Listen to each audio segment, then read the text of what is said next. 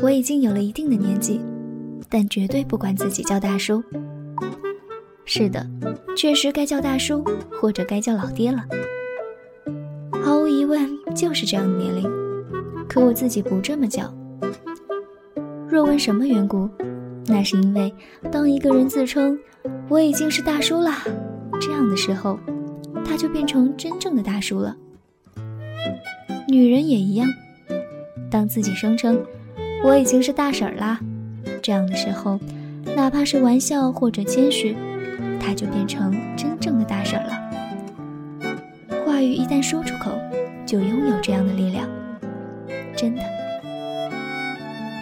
我认为人与年龄相称，自然的活着就好，根本不必装年轻，但同时也没必要勉为其难，硬把自己弄成大叔大婶。关于年龄，我觉得最重要的就是尽量不去想。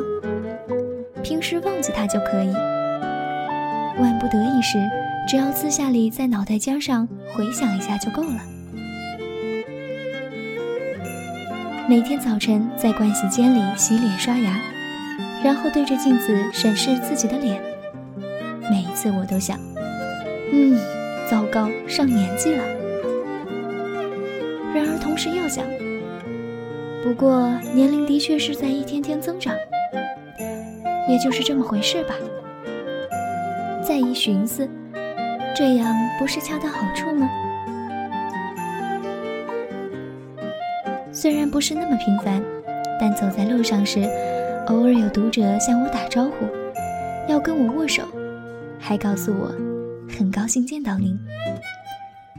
每一次我都想说，我每天早晨都对着镜子观察自己的脸。每一次可都厌烦到了极点呢。在街角看到了这样的面孔，又有什么可高兴的呢？话虽这么说，倒也并非全是这样。假如这个样子多少能让大家开心一点，那我就非常开心了。哼。总之，对我来说，恰到好处成了人生的一个关键词。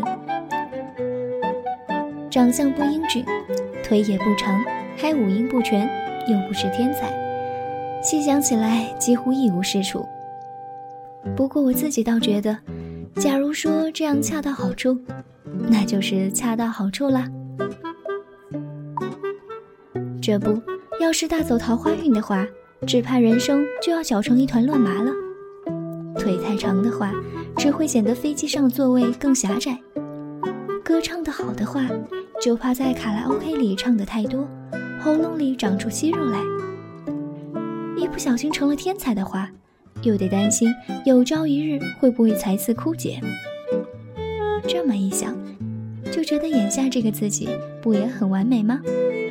何况也没有什么特别不方便的地方。